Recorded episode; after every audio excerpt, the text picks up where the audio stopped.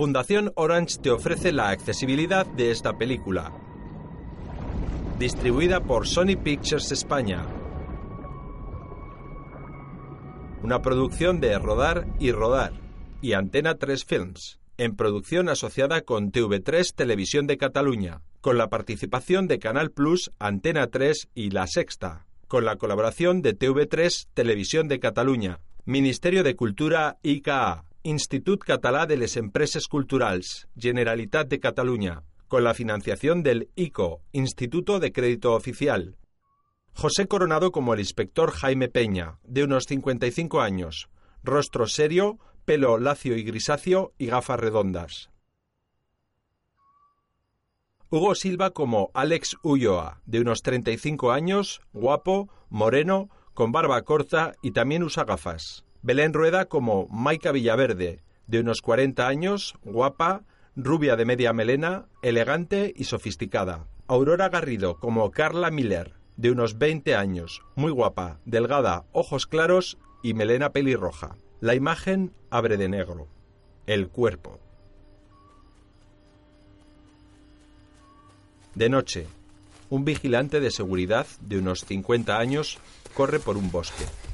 Lleva una linterna en la mano. Corre entre los árboles. Echa la vista atrás con gesto asustado y continúa corriendo. Se detiene al borde del bosque frente a una carretera vacía. Coge aire y vuelve a mirar atrás. Continúa corriendo. Un coche se aproxima a toda velocidad. El coche lo atropella. En casa del inspector Jaime Peña. Sale de la ducha con un albornoz y llega hasta su dormitorio. Sobre la mesilla hay una foto suya, de más joven, junto a una mujer y a una niña. Contesta al teléfono. Sí. Voy para allá. No, cojo el coche. Aterricé hace tres horas, no me importa conducir. Pues dejo el coche ahí. Ya nos movemos en el tuyo. Seguro, no seas pesado. Y cuelga de una puta vez. Te veo ahora.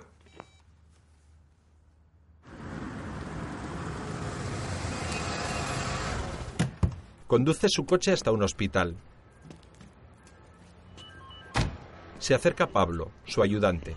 Te juro que no fue idea mía llamarte, pero técnicamente ya estás de servicio.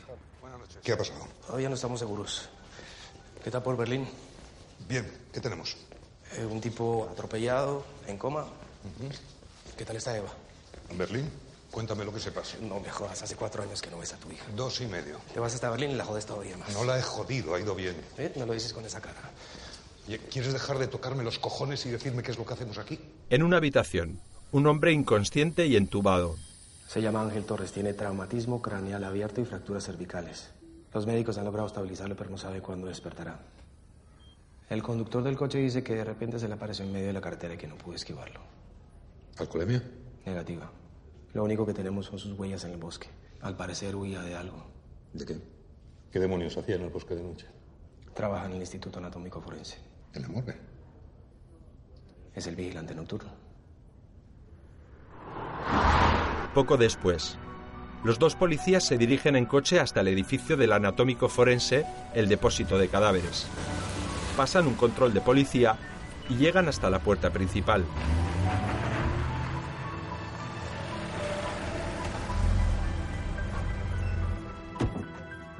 Baja Pablo, el ayudante, y detrás el inspector. Entran en un viejo edificio, el anatómico forense. Se reúnen con varios policías más. Ángel Torres huyó de su puesto de trabajo sobre las ocho y media. Cruzó la verja de seguridad y corrió a través del bosque. Los de la dirección del depósito dicen que algunos vigilantes novatos se asustan cuando se disparan las alarmas de las salas de neveras. Pero este no es novato. No, Ángel Torres hace tres años que trabaja aquí y tampoco ha sonado ninguna alarma. Todo lo que tenemos es una llamada. Nos llamó minutos antes del atropello. Pidió una patrulla muy nervioso, pero no dijo por qué. Intentaron ponerle en contacto con Carlos, que está de guardia. Pero cuando pasaron la llamada, ya no estaba. Volvieron a llamarle, pero no respondió nadie. ¿Por qué? No lo sabemos. ¿No había nadie más en el edificio? Las puertas del depósito se cierran a las 8. Ángel Torres es todo el personal nocturno que hay. O sea que no tenemos ni puta idea de lo que ha pasado. La única razón por la que el vigilante podría haber huido en tal estado de pánico parece una broma de mal gusto. Según los registros, falta un cadáver. Es Norma. Le entrega un dossier. Entran a la sala de neveras para los cadáveres. Hay una abierta y vacía. El cuerpo desaparecido es el de una mujer, Maika Villaverde, fallecida por infarto. Estaba pendiente de autopsia. ¿Quién firmó la defunción? La doctora Tapia. Ningún otro forense tuvo contacto con el cuerpo. Ya le hemos avisado. El inspector se acerca a la nevera vacía. Coge la etiqueta de identidad y la lee. Maika Villaverde, 42 años. Se gira y avanza hasta detenerse frente a una cámara de seguridad. La observa con rostro serio. Norma, la mujer policía. El circuito ha sido desconectado. Todas las cámaras han dejado de funcionar menos una. La grabación está en el punto. Observan al vigilante en la grabación. Algo llama su atención. No se activa ninguna alarma. Así que todo hace pensar que es el momento en que se desconectan las cámaras de seguridad. Está fuera de su puesto cinco minutos. Cuando vuelve a entrar, esto es lo que pasa. El vestíbulo, sin luces y vacío. El vigilante entra en cuadro. Lo cruza corriendo y asustado, y sale de la imagen. Pablo, el ayudante del inspector. Desconectan todas las cámaras menos una. ¿Por qué? El inspector. Quien lo haya hecho o es muy torpe o quiere jugar con nosotros. ¿Crees que sigue aquí? No lo sé. Pero quiero un cerco alrededor del edificio. Y también en el bosque. Te encargas tú. ¿Vale, Norma? Norma asiente y se marcha. Algo tuvo que pasar para que el vigilante huyera así. Y a menos que creamos que los muertos se levantan, alguien tuvo que entrar y llevarse el cadáver. Seguro que no han forzado ninguna entrada. No, no, seguro, seguro. Pero no podemos entrar en la sala de seguridad. ¿Alguien ha cambiado el código? La científica. Llegan varios policías más. Habla tú con ellos. Vale. Pablo se va. A otro policía. ¿Qué sabemos de ella? Casada con Alex Ulloa, director de Pharmatec, un laboratorio farmacéutico propiedad de ella. Además, era máxima accionista de varias empresas tecnológicas prósperas. Sin hijos. Y compartía la propiedad de alguno de sus negocios con sus dos hermanas, Luna y Gloria Villaverde. Según el informe, acababa de regresar de un viaje de negocios en Los Ángeles. Una mujer poderosa. En el pasado, el día de su boda. Maika Villaverde Freire, ¿aceptas a Alex Ulloa Marcos como legítimo esposo hasta que la muerte os separe? Mira al novio. No. Este no comprende y ríe nervioso. No quiero casarme contigo, Alex. ¿Cómo que no te quieres casar conmigo? ¿Así no? ¿Pero cómo que así? Porque tengo aquí a todo el mundo, mi familia aquí. Los invitados les miran desconcertados. Maika, por favor. Maika, muy seria, esboza una sonrisa. Cariño. claro que sí. Horas antes de su muerte, en la mansión de Alex y Maika, las hermanas de la novia ven el vídeo de la boda. Solo ella podía hacer algo así y conseguir que la aplaudiéramos. que el novio la besara. La hermana de Alex Ya lo cojo yo. descuelga. ¿Sí? Hola, papá. No, no, no, no. Mejor llámalo mañana. Está en su dormitorio y no tiene ganas de hablar con nadie. Está destrozado. La ha encontrado él cuando ha vuelto del laboratorio. Un ataque al corazón. Las hermanas. El traje de mamá le quedaba perfecto. Maika era perfecta. En un dormitorio hay varias fotos de viajes pasados. En una de ellas, Maika y Alex están en la playa de Avalon, en la isla de Santa Catalina. Alex duerme vestido sobre la cama. Se acerca a su hermana. Le acaricia. Se despierta. Ha llamado papá. Te manda avisos. Ella también le besa. Te vamos a dejar tranquilo, ¿vale? Necesito descansar. Se queda solo. Poco después, las hermanas de Maika y de Alex salen de la lujosa mansión. Se despiden y se marchan. Alex les observa desde un ventanal del dormitorio en la segunda planta. Mira su reloj.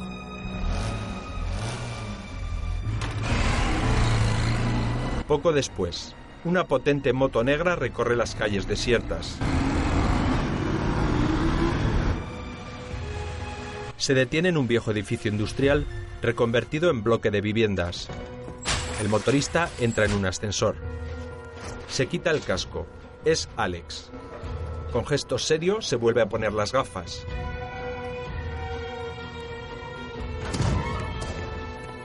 Recorre un pasillo y llama a una puerta. Abre Carla con gesto sorprendido. Quita la cadena de la puerta y le deja entrar. ¿Qué haces aquí? No podía más. Pues haberme llamado. No me ha visto nadie. ¿Has dado algo? Le besa en los labios. ¿Seguro que está todo bien? Sí, sí, sí, sí, sí, sí. Ya está hecho. Lo he hecho por ti. Ya no hay vuelta atrás. Soy libre de estar contigo, somos libres. Vuelve a besarle. Es un apartamento tipo loft de nave industrial. Un reloj de pared indica las 2 menos 20 de la madrugada.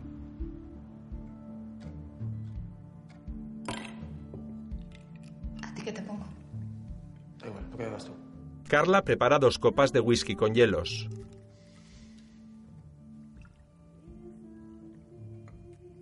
¿Qué hacías? Nada.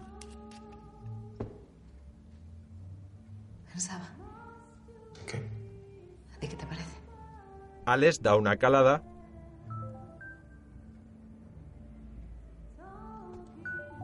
Apaga el cigarrillo y va hacia su móvil.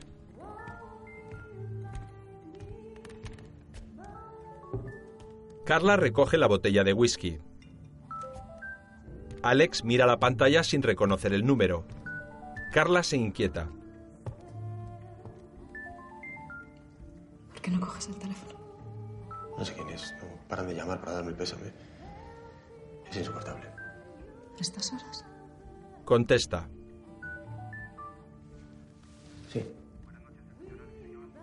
Sí, soy yo. No se preocupe, estaba despierto. He hablado con un compañero suyo. Esta tarde, sí.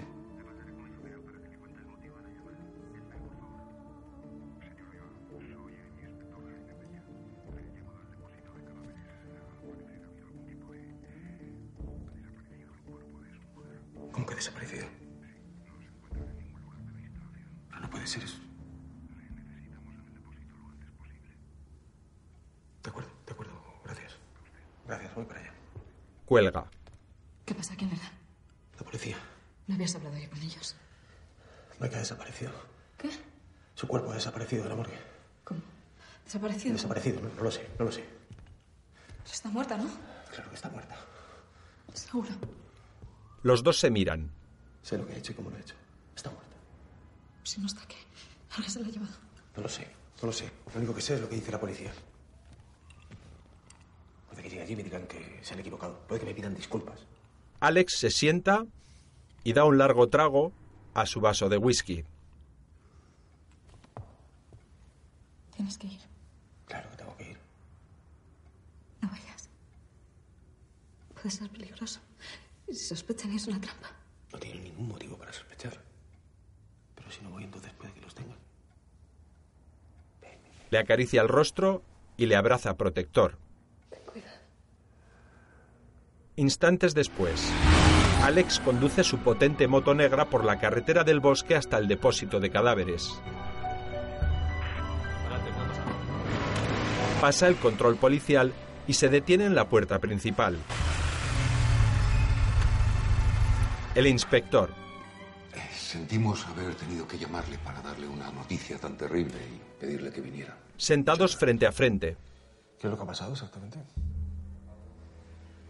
Nuestra primera hipótesis es que alguien se ha llevado el cuerpo. ¿Cómo ha podido ocurrir? Este lugar debería ser seguro, ¿no? Aquí hay seres humanos. Hay vigilancia las 24 horas. Precisamente ha sido lo ocurrido con el vigilante nocturno lo que nos ha alertado. Lo han atropellado al salir asustado del depósito. ¿Asustado? Al parecer vio algo relacionado con la desaparición de su mujer. No sabemos qué. Salió huyendo y la atropelló un coche. Ahora mismo está en coma en el Sagrado Corazón. ¿Qué sentido tiene todo esto? ¿Esto ha ocurrido otras veces? Ha habido casos de vandalismo, de tráfico de órganos, pero los descartamos. Los vándalos dejan todo tipo de rastros y los traficantes de órganos no sustraen un solo cadáver. Además, eh, sin ánimo de ofender, suelen preferir cuerpos más jóvenes. Nos queda el culto satánico, las sectas. Pero su mujer no tenía pinta de pertenecer a ninguna secta, ¿no? No, no, claro no. Coge un vaso de café. Entonces tiene que tratarse de algo más personal. El inspector bebe un sorbo. Alguien con un interés particular en hacerle daño a su mujer, aunque fuese después de muerta. ¿Sabe si tenía problemas con alguien? ¿Enemigos de algún tipo? Maika no tenía problemas con nadie. Era una mujer con poder, con empresas a su cargo. ¿Eso no le lleva a pensar en nadie? No, para hacer algo tan horrible, desde luego que no. ¿Y usted? Le mira molesto. ¿Y yo qué? Suena retorcido. Pero ¿podría alguien querer hacerle daño a usted con algo tan macabro como hacer desaparecer el cuerpo de su mujer? Yo no sé por qué está pasando todo esto. Yo no tengo enemigos. Si no es a usted, puede que quieran hacerle daño a algún familiar. Deberían preguntar a las hermanas de Maika. Ya lo hemos hecho. Mira a Pablo. ¿Las han llamado antes que a mí? Las contactamos directamente a sus casas. Aunque ninguna de las dos sabe nada. Solo la abogada... Gloria. Gloria. Nos ha dejado esta documentación. Deja un dossier. Puede que encontremos algo, puede que no. Por supuesto, intentamos localizarle antes. Pero no estaba en su casa. Así que tuvimos que llamarle al móvil. Gloria nos dio su número. Salía por analgésicos. Tenía la cabeza a punto de estallar. ¿Se encuentra mejor? Sí, muchas gracias. Llega otro policía. La doctora Tapia ya está aquí. Los policías salen. El inspector coge el dossier. Enseguida volvemos. Alex se queda en el despacho, solo y pensativo.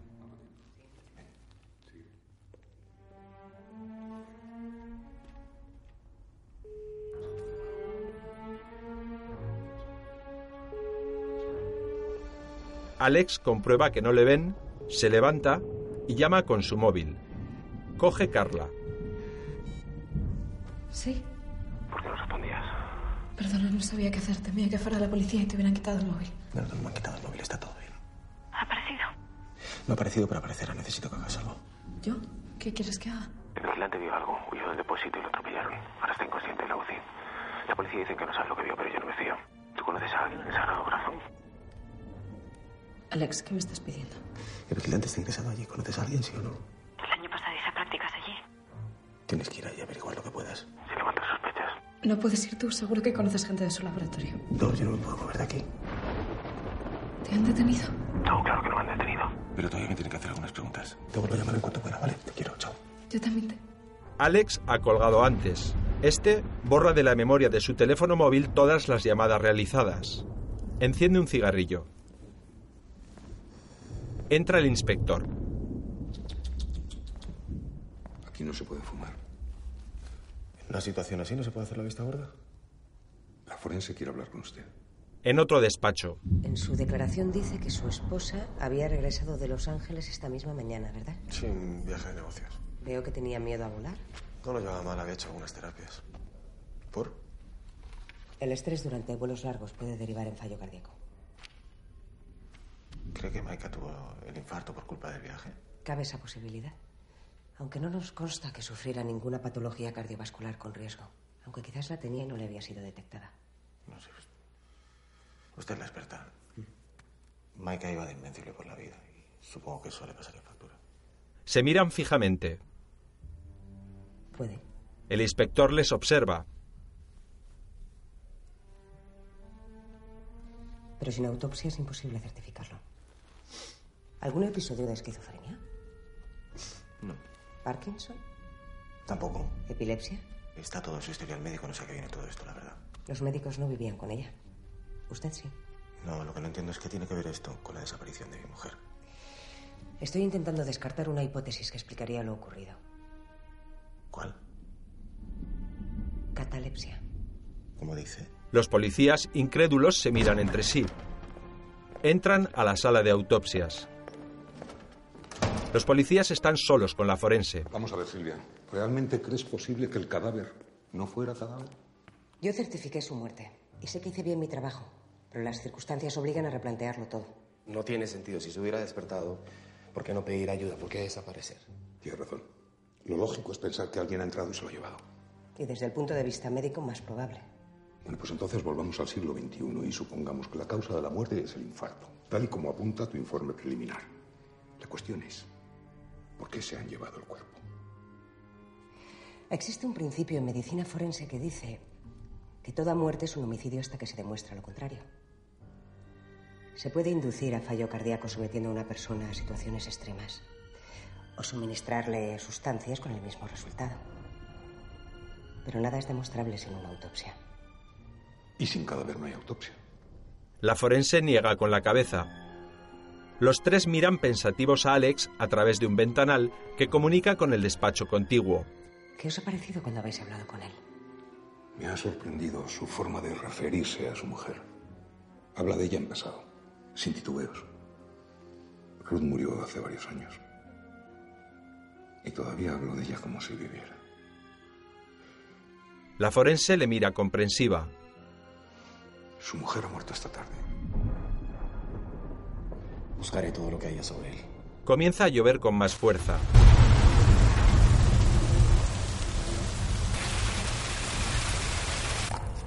El inspector coge otro café de máquina y se sienta en unas escaleras junto a la forense. Están los dos solos. Siento que hayas tenido que venir a estas horas. Y con este tiempo. Me ha dicho Pablo que has vuelto de viaje. De ver a Eva. El inspector da un sorbo a su café. Espero que esté bien. Está bien. O al menos lo parece. ¿Y tú? Le sonríe. ¿Cómo estás tú? Te lo han contado todo. Oí que te volvieron a suspender. Que hiciste terapia otra vez. Tuve una recaída. Pero ahora solo bebo café. Llevo siete meses bebiendo café. Soy todo un gourmet. Prueba a pasarte al té y a las infusiones. Tu corazón te lo agradecerá. Mi corazón ha aguantado cosas mucho peores. Le harías un favor si las dejases atrás, ¿no crees? ¿Cuándo vas a dejar de culparte? Ha pasado mucho tiempo. Fue una noche como hoy. La forense le mira emocionada. Me he quedado solo, Silvia. Vuelve a sonreírle y le abraza con cariño. No lo estabas. Alex consulta su reloj de pulsera. Son las 4 menos 25 de la madrugada. Sale del despacho. El policía de la puerta. ¿Qué pasa? ¿Dónde está el resto? Por favor, vuelva adentro, señor Joa. Esto es verdad que no. Ya, ya. Yo... ¿No sabe el día que llevo hoy? Por favor, llame, por favor. Todavía no escúcheme, escúcheme, por favor. Llame a su jefe y dígale que me quiero ir a casa. Por favor. Tenga usted paciencia. Las luces comienzan a fallar. Se apagan y se activan las de emergencia. Por favor, señor Por favor, hable con su jefe. Señor Ulloa, por favor, vuelva al despacho. Los policías sacan linternas. Alex vuelve al interior del despacho.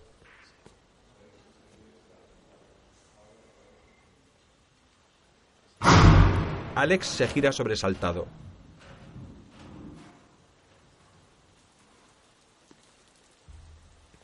Todo está oscuro. Avanza por el despacho y mira a través del ventanal que da a la sala de autopsias.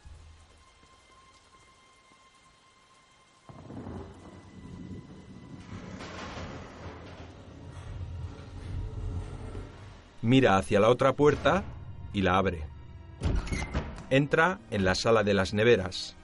Las luces de emergencia iluminan débilmente la sala. La camilla de su mujer permanece vacía, pero sobre ella hay una caja con sus objetos personales. Se aproxima con curiosidad, descorre la tapa y observa el contenido. Cada objeto está metido en bolsas de plástico transparentes, una con un reloj, otra con anillos y una tercera bolsa vacía. La mira y vuelve a dejarla.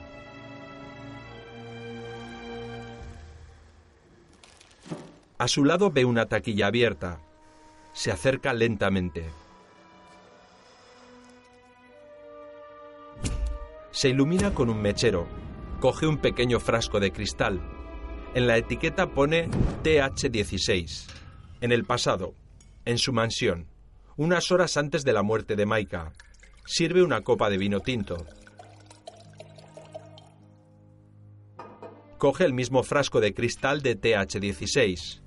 Lo abre y vierte unas gotas en la copa de vino.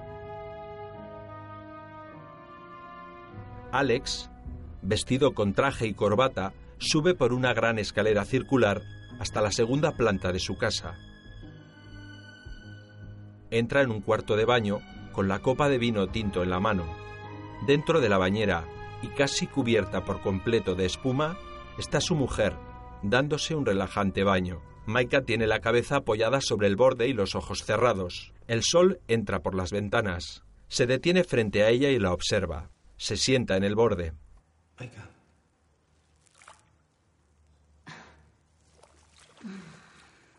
Gracias. Coge la copa. ¿Y la tuya? Son las nueve de la mañana. En Los Ángeles no. Y quiero brindar contigo por el éxito del viaje. Se acerca a la copa. Y... por mi regreso. Alex se agacha y le besa en los labios.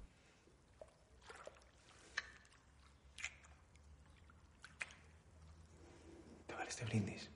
No. Me ha llamado del laboratorio. Tengo que ir. Alex, Le mira fijamente. no nos hemos visto en tres semanas. Tenemos que hablar. Tengo una reunión. Deja la copa sobre el borde. Eres el director. Puedes hacer lo que te dé la gana. Nadie te puede despedir.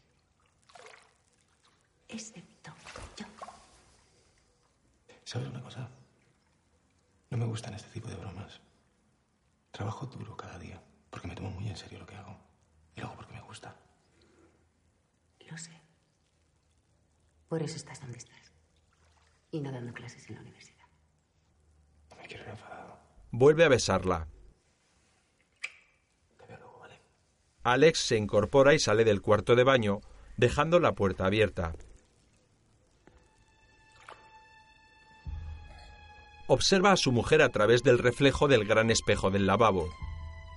Maika coge la copa de vino del borde de la bañera y bebe un sorbo. Alex se quita las gafas y respira profundamente. Maika vuelve a beber y apura de un trago toda la copa de vino.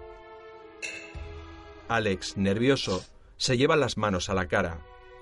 Trata de controlarse y vuelve a ponerse las gafas. Maika, con un albornoz, entra en la habitación y coge su móvil. Alex se repone. Hola, Cristina. Por favor, llama e informa de que Alex no va a ir a la reunión. No, no, no, que va. Está perfectamente. ¿Qué haces? Es más, no va a volver al laboratorio. Prepárale la carta de despido. Maika. Maika. Maika, ¿qué haces? ¿Qué haces? Claro que estoy hablando en serio. Presido la empresa. Es mi decisión y acabo de tomarla. Gracias. Cuelga. Mira a su marido. Esta tarde lo arreglamos. Pero ahora tenemos toda la mañana para nosotros. Ven aquí. Le acaricia la cara. Él la retira. Alex. Le mira enfadado. Maika empieza a reírse. No he hablado con nadie. No lo puedo creer. Eres como un niño. Se abraza a él y le besa. Reservo mesa en algún sitio y cenamos cuando salgas. Fuerza una sonrisa. ¿Estarás dormida? ¿Por el jet lag? Así que dime a qué hora quieres la mesa. Esta noche. Le mira fijamente. Esta noche serás mío. En el presente, Alex recuerda mientras sigue mirando el frasco de TH16. Vuelve la luz. Abren la puerta. Esconde el frasco de cristal en un bolsillo. ¿Por qué no está en el despacho? ¿Qué hace aquí? He oído un, un ruido, no sé. Algo ha hecho saltar los diferenciales, pero ya está solucionado. Un policía mira la caja abierta. Es la caja forense con los objetos personales de la fallecida. Estaban en esta taquilla. Comprueba el cierre de la taquilla. La cerradura está forzada. El inspector. Buscaba entre los objetos de su mujer. A ver, yo no he tocado nada, absolutamente nada. Según la cadena de custodia, falta el teléfono móvil. Estaba aquí. Muestra la bolsa vacía. No he cogido nada. ¿De acuerdo? ¿Y quién le parece que así? ¿Uno de los muertos? ¿Que se aburre y quiere darnos la noche? Vacíese los bolsillos. Alex les mira nervioso. A ver, ¿para qué, ¿para qué voy a coger yo el teléfono de mi mujer? El otro policía. Por favor, señor Ulloa.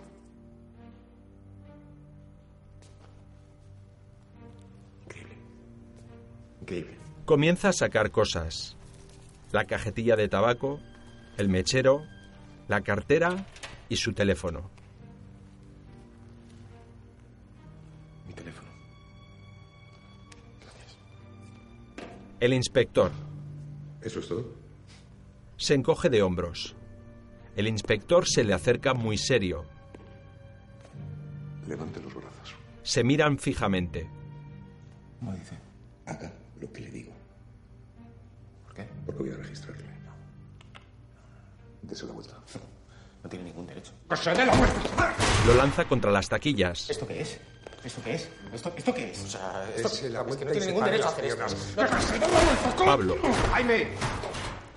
El inspector mira a su ayudante y recupera el control. Comienza a cachear a Alex. Primero los bolsillos de la chaqueta, luego los del pantalón. Encuentra el frasco de cristal de TH16. ¿Y esto? Eso estaba en el suelo y lo iba a tirar a la basura. Sí, lo dice claro. Qué feo. Lleva el sello del laboratorio donde trabaja. Nuestros productos se distribuyen en lugares como este. Abra cualquier armario, cualquier armario, estará allí. ¿Qué es el TH16? Es una toxina. ¿De qué? Ah, no lo sé, eh, trabajamos con centenares. Sí, pero ¿para qué sirve? ¿Tendrá distintas aplicaciones? ¿Cómo cuáles? No es mi especialidad. Suena el móvil de Alex. El reloj de la pantalla marca las 3.40 de la madrugada. Es el suyo. Se lo dan al inspector.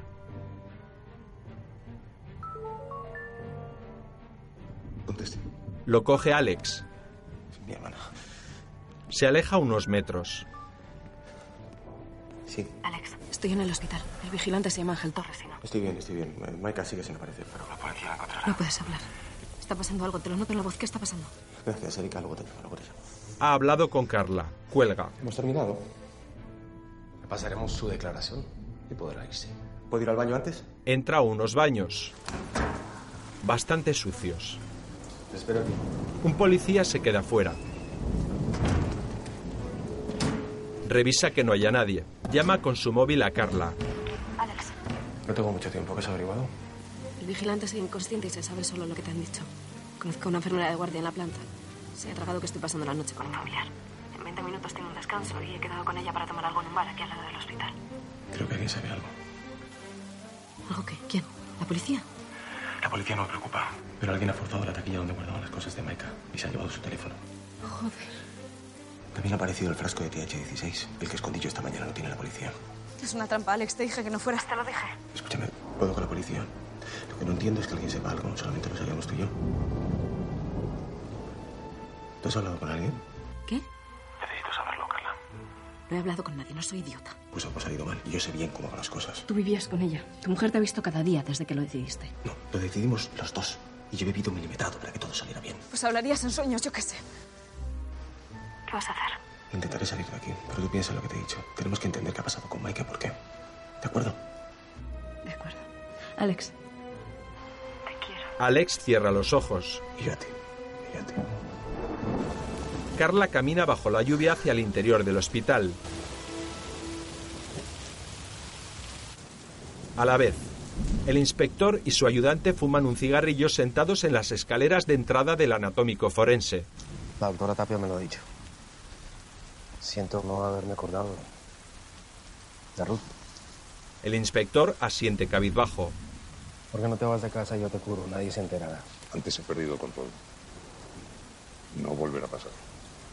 Eso me dijiste la última vez. Pablo se levanta y vuelve a entrar. El inspector permanece sentado en las escaleras, solo ante la tormenta. Alex ha abierto una ventana de los baños y fuma un cigarrillo echando el humo fuera. Tira el cigarrillo al exterior y cierra la ventana. Vuelve a los lavabos, deja la chaqueta y abre el grifo. Apenas sale un poco de agua. Consigue refrescarse la cara.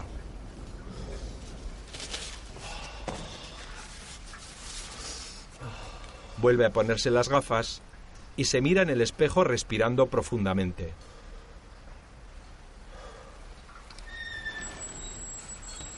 Se gira extrañado. La ventana se ha abierto sola. Lentamente se dirige hacia ella. Apoyado contra el marco hay un sobre de papel. Se sube sobre la taza del váter, lo coge y baja.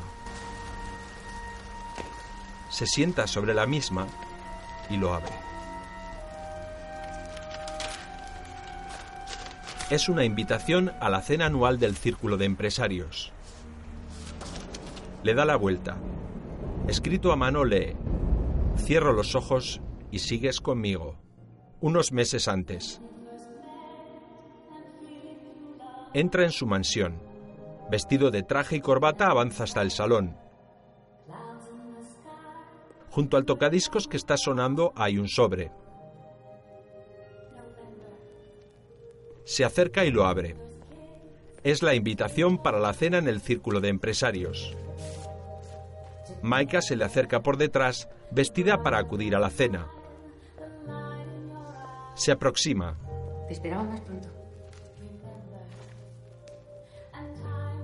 No me lo digas. Si te ha olvidado. Ha surgido un contratiempo en el laboratorio. Te he llamado. Cristina me ha dicho que no has ido en toda la tarde. He ido a recoger unas muestras y no he pasado en toda la tarde por el despacho. No he podido avisar a Cristina. También te he llamado al móvil. Lo tenía en el maletín. Y el maletín lo tenía en el coche. He visto tus llamadas. Lo siento. Le besa en la mejilla y se va. Espera. Sí. ¿Tienes algo? Aquí, Le señala en su cuello. Una peca que no había visto antes. Ponte el traje gris, el que te regalé. Estarás guapísimo. Había pensado en el azul. El nuevo. Me ducho y en cinco minutos nos vamos. Le besa en la mano y se dirige a las escaleras. Michael le observa alejarse. Me cuesta darme cuenta. Alex se gira. Ella se le acerca. Y le mira a los ojos. de que ya no soy tan joven. Todos nos hacemos mayores. Ya. Pero eres tú el que empieza a llegar tarde. Baja la mirada, ¿Qué te pasa? Nada, la canción me ha puesto triste. pero se recompone y vuelve a mirarle. Me ha hecho pensar en nosotros.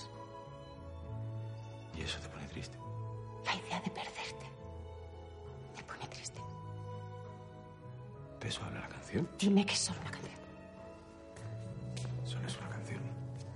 Dime que no voy a perderte. No vas a perderme. Nunca. Nunca. Maika, emocionada, le mira y le quita las gafas. Los dos comienzan a besarse, cada vez con más pasión.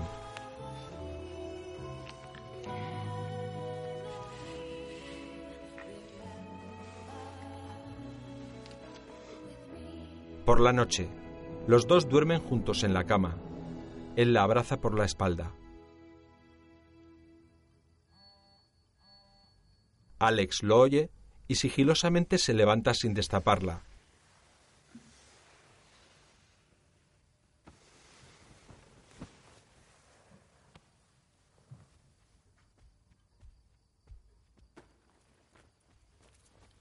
Lo coge del bolsillo de su pantalón. Mira la pantalla. Ha recibido un mensaje de texto de Carla. Lo lee. Cierro los ojos y sigues conmigo. Se gira y mira hacia Maika, que continúa inmóvil en la cama. Los ojos de Maika se abren. En el presente, en los baños de la morgue, Alex continúa con el sobre de la invitación en la mano. Trata de pensar y de comprender. Se gira hacia la ventana abierta. En el exterior continúa lloviendo. Levanta la tapa del retrete y comienza a romper el sobre. Tira los trozos al fondo del retrete. No hay agua. Entra el policía del pasillo.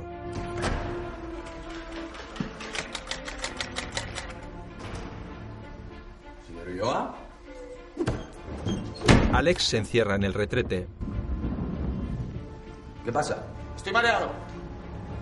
El policía se acerca. Tiene que venir conmigo. Tenemos novedades. Alex saca los trozos del papel del retrete. El policía. A ver, ¿qué coño está haciendo? Joder. Comienza a tragarse los papeles. Oiga, ¿ha estado fumando? ¡Salgo enseguida! Sí, ¿Sabe que aquí no se puede fumar? Venga, salga ahora mismo, por favor. ¡Ya voy! Abre la puerta y sale. ¿Qué pasa? Tenemos una pista. Se dirigen hacia la sala de control. Se cruzan con los de la policía científica. ¿Habéis dado un nuevo código? Pero la pregunta ofende. Jaime ya está dentro y Pablo está en la azotea. Por aquí, señor. Marcan un código y se abre una puerta. Entran a la sala de los controles eléctricos.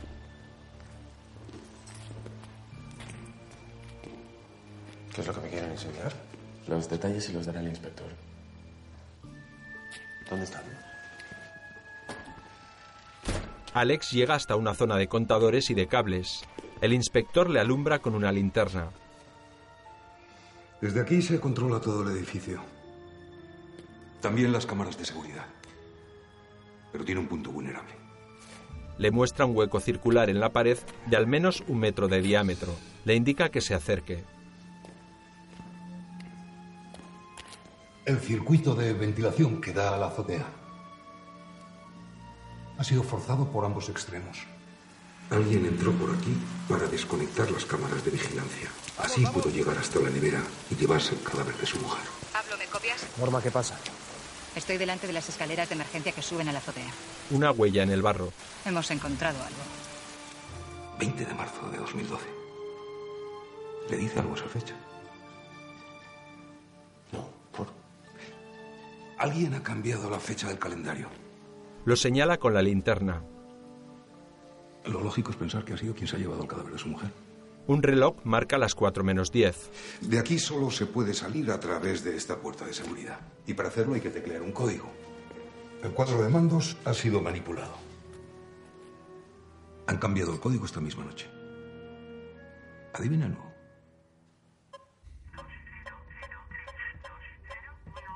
Marca los números de la fecha. En el pasado, hace unos meses, Alex accede con su código a su laboratorio. Deja su maletín. Saca unas probetas de TH16 y las introduce en una nevera médica.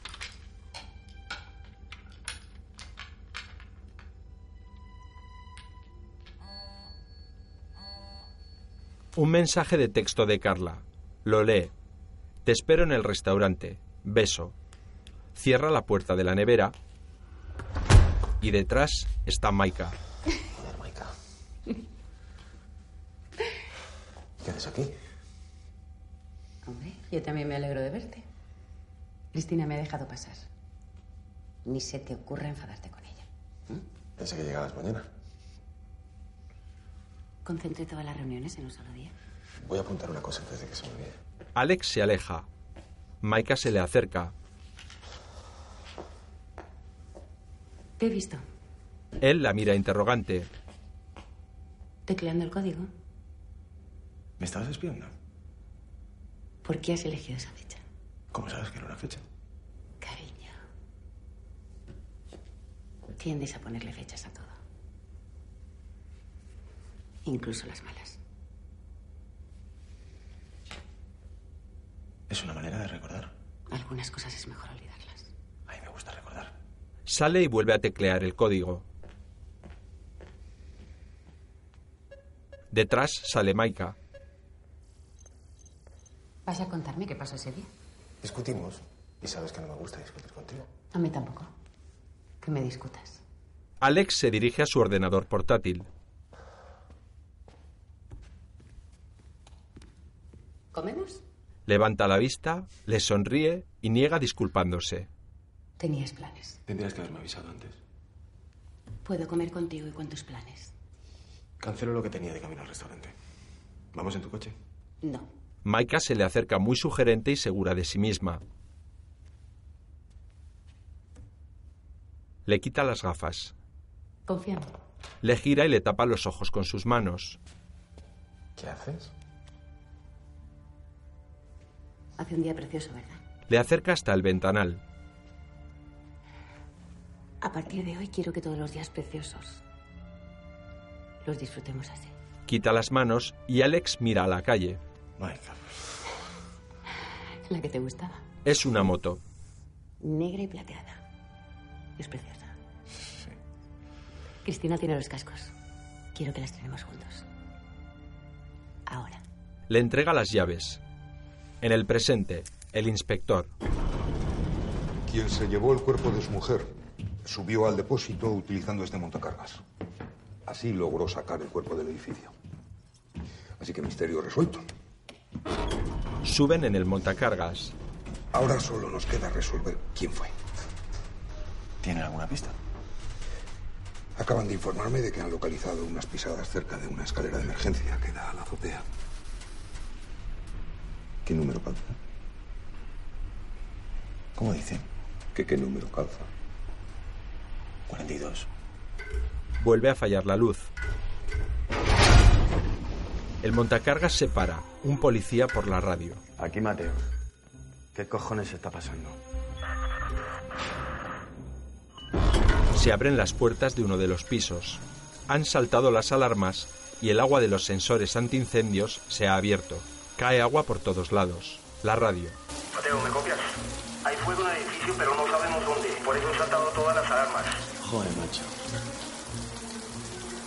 Todo solo estímulo. Todos salen del montacargas y corren por el pasillo. Vamos. Suena el móvil de Alex. Se queda el último del grupo. Es Carla llamándole desde un coche. Está diluviando. Se encierra en un cuarto. Carla, ahora no puedo hablar. ¿Sigues ahí? Sí, pero no me llames más, es peligroso. ¿Por qué? Un coche le pita por detrás. ¿Dónde estás? ¿Qué es ese ruido? Estoy en el coche. He salido a fumar porque el vigilante sigue inconsciente. ¿Qué está pasando? He visto los números en la cámara de seguridad. Es la fecha en que nos conocimos. ¿Qué cámara de seguridad, Alex? ¿De qué me estás hablando? ¿Cómo que la fecha? Alex, ¿sigues ahí? Alex ve una etiqueta de identidad donde pone Carla Miller. Joder, háblame, por favor. Alex. Puedo sentirla. La imagen de Maika surge al otro lado de la puerta. Le mira fijamente y desaparece. Maika sigue viva. Dijiste que era imposible. Ya lo sé, pero tenías razón, cometí algún fallo. Se me anticipó y ahora está jugando conmigo. Pero segundo era perfecto. ¿Por qué lo era? No entiendo cómo lo ha logrado. Joder, Alex, no puedes seguir viva. Cierra los ojos y sigues conmigo. Veo tu mensaje en el móvil. ¿Cómo lo sabes? Carla, si Maika sabe lo que hemos hecho, estás en peligro.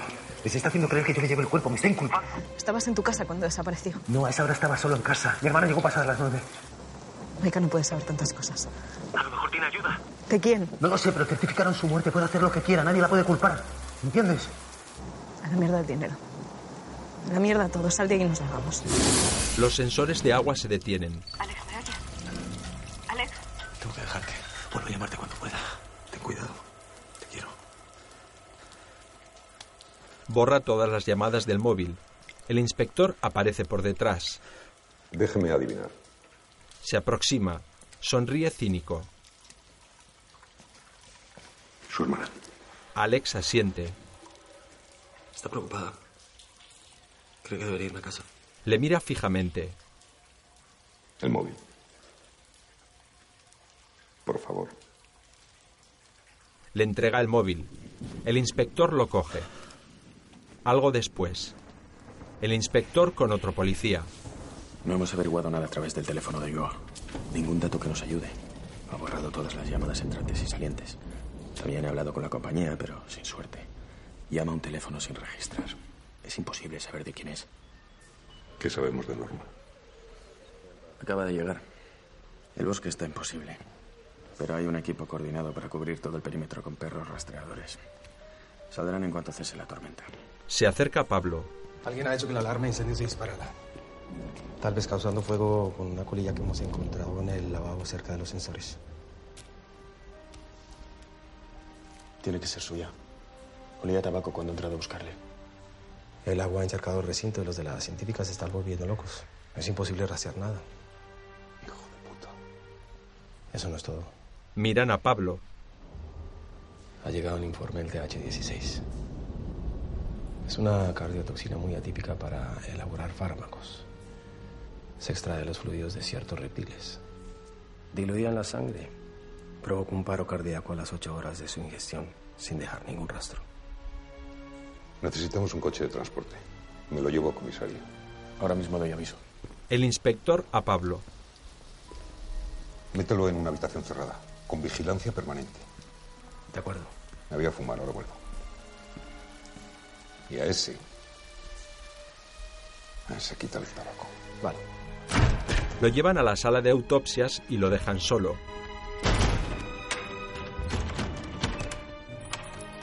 Dos policías comprueban la cerradura desde el pasillo. Ya cerrado. Sí. Solo queda esa puerta, pero yo ahí no he entrado. Tampoco puede salir. La sala de autopsias comunica interiormente con otro depósito de cadáveres.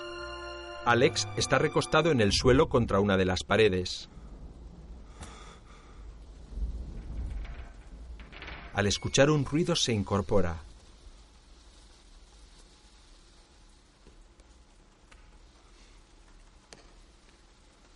Mira hacia una ventana que descubre entreabierta. Se aproxima lentamente hacia ella.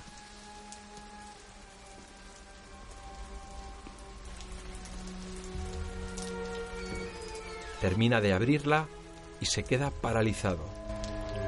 En el alféizar de la misma hay una copa de vino tinto idéntica a la que le dio a Maika con el veneno. El cuerpo de su mujer muerta aparece detrás de él. Esta noche serás mío. Se despierta. Ha sido un sueño.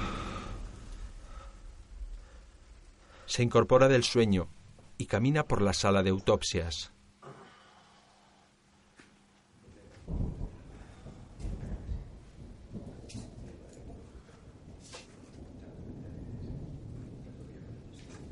Los policías hablan detrás de una puerta.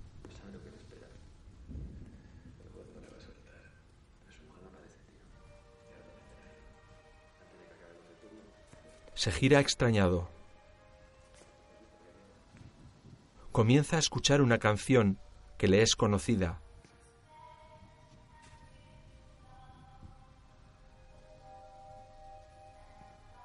Camina lentamente hacia la puerta que le separa del depósito de los cadáveres.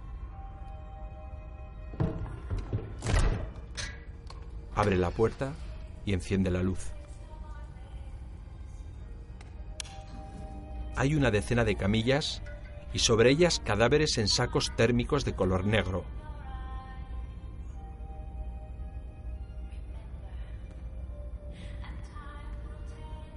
Avanza en dirección al sonido.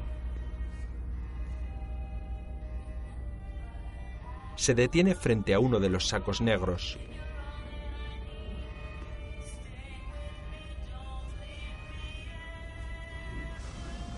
Resopla y abre la cremallera de uno de los sacos. Se intuye el cadáver de un hombre desnudo. Mete una de sus manos en el interior y saca un teléfono rojo. El reloj del mismo marca las 5.02 de la madrugada. En pantalla ve una llamada entrante con una foto. Es Maika quien llama. Contesta a la llamada y lentamente, con mano temblorosa, se lleva el teléfono hasta su oreja. Maika. Maika. Cortan la llamada. Alex, sin comprender, mira la placa de la camilla. Es de un varón de 37 años, de nombre Javier Alonso. Se sobresalta y se dirige hacia la salida. Pero una sombra se mueve en la puerta de la sala de las cámaras refrigeradas. Se detiene y se dirige hacia esa puerta. Está cerrada. La golpea. Otra puerta se cierra. Es inútil, no puede abrirla. Mira las llamadas entrantes del teléfono del cadáver. Todas son de Maika. Decenas de llamadas realizadas desde el teléfono de Maika. Devuelve la llamada a una de ellas.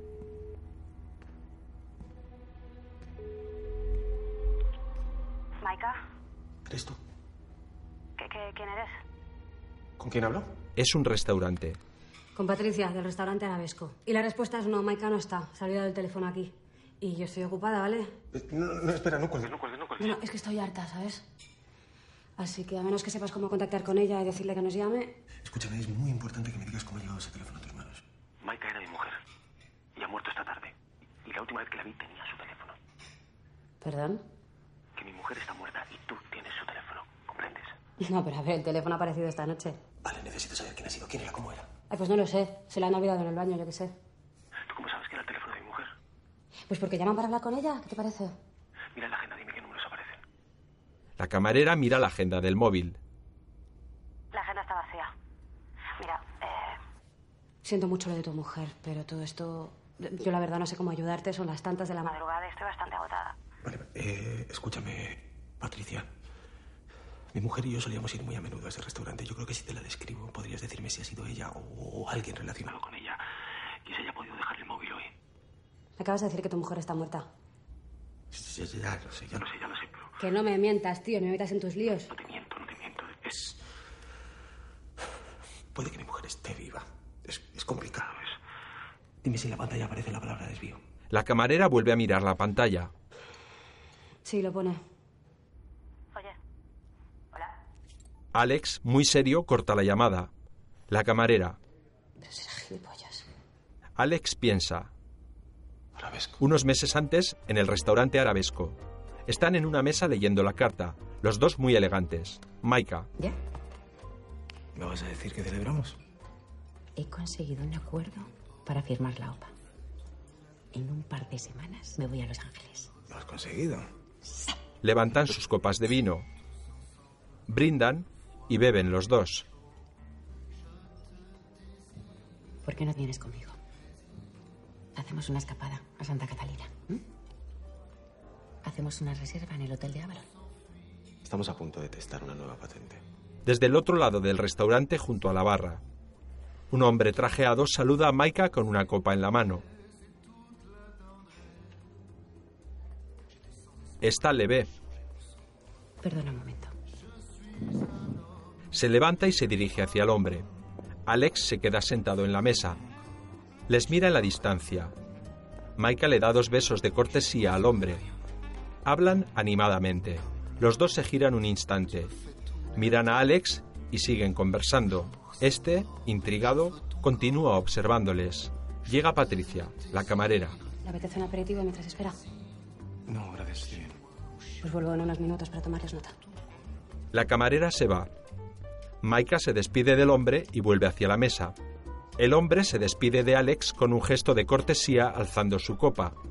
Alex le corresponde. Maika, muy sonriente, vuelve a sentarse frente a su marido. ¿Quién es? Nadie. ¿Te estabais hablando de mí? Le mira fijamente. No te va a gustar. Es mi nuevo abogado, ¿Qué le pasa a Gloria? que además de ser mi hermana, es también tu abogado. Y quiero hacer una revisión del contrato matrimonial Bebe un sorbo de vino. para de separación de bienes. No puedes estar hablando en serio. Contigo siempre hablo en serio. Aunque me ría todo el rato de ti. Quieres tener a todo el mundo a tus pies, ¿verdad? todo el mundo no. A ti sí. Le mira fijamente, muy seria, hasta que no puede más Juanito, más perdón. y echa a reír. Es que me lo has puesto en bandeja. No tiene gracia. no. Él la mira molesto. Si no es tu abogado, ¿quién es? Ella mira misteriosa. Mi psicoanalista. No sabía que fueras un psicoanalista. Hay. Hay muchas cosas que no sabes de Maika sonríe y le coge de la mano. ¿Seguro que no puedes venir? ¿Que no te puedes pensar lo del viaje? Maika vuelve a beber lentamente de su copa de vino tinto. Alex le mira y separa su mano de la de ella.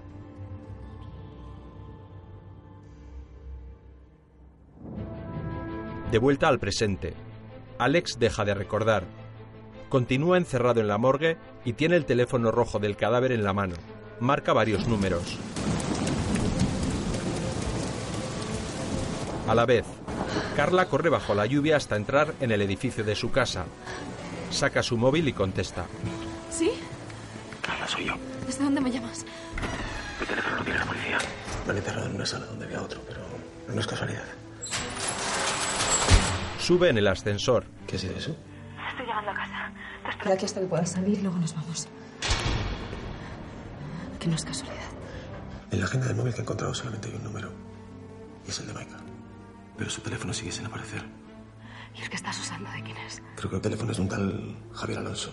No sé quién es, pero hace unas semanas Maika se encontró un tipo en el restaurante que acabo de llamar, el Arabesco. No entiendo qué me estás diciendo. La entrada de Maika en este móvil llama a un móvil olvidado en el Arabesco. Otro móvil olvidado, pero. Da igual, da igual, da igual, da igual. Maika me dijo que aquel tipo era su psicoanalista. Pero me mintió. Y ahora quiere que haga la conexión entre ella, el móvil olvidado del restaurante y aquel tipo. Que algo me dice que era Javier Alonso. Pero no sé qué pinta todo esto.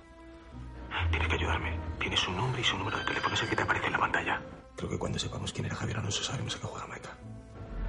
Alex, ¿de dónde has sacado este teléfono? Alex se gira y mira el saco negro del cadáver. Estoy frente al cadáver del tal Javier Alonso. El móvil estaba en su saco térmico. Ayúdame a averiguar quién era Javier Alonso. Y te prometo que salimos de esta. Te digo algo.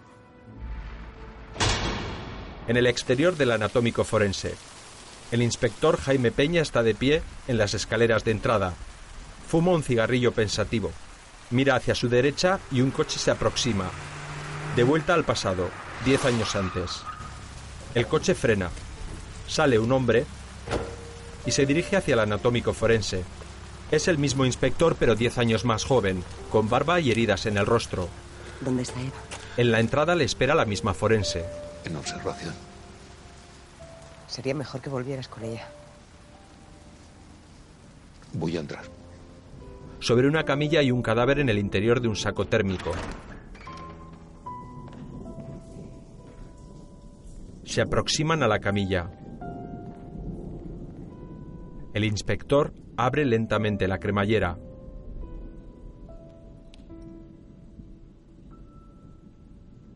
Mira hacia el interior del saco térmico.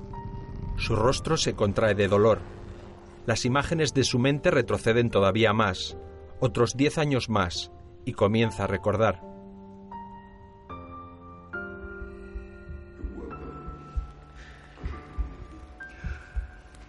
Son imágenes familiares, de felicidad, el nacimiento de su hija Eva, su cumpleaños. La niña va creciendo. El inspector y su mujer se besan. Los dos están montados en un coche y se sonríen. El inspector conduce. Su mujer va de copiloto. Un semáforo. Se pone en verde. De nuevo hace diez años. Ante el cuerpo de su mujer con el rostro ensangrentado. Lo mira tratando de contener las lágrimas. El cadáver de su mujer tiene el lado derecho del rostro totalmente desfigurado. Golpea la mesa con rabia. Trata de contener su dolor mientras abraza el cadáver de su mujer.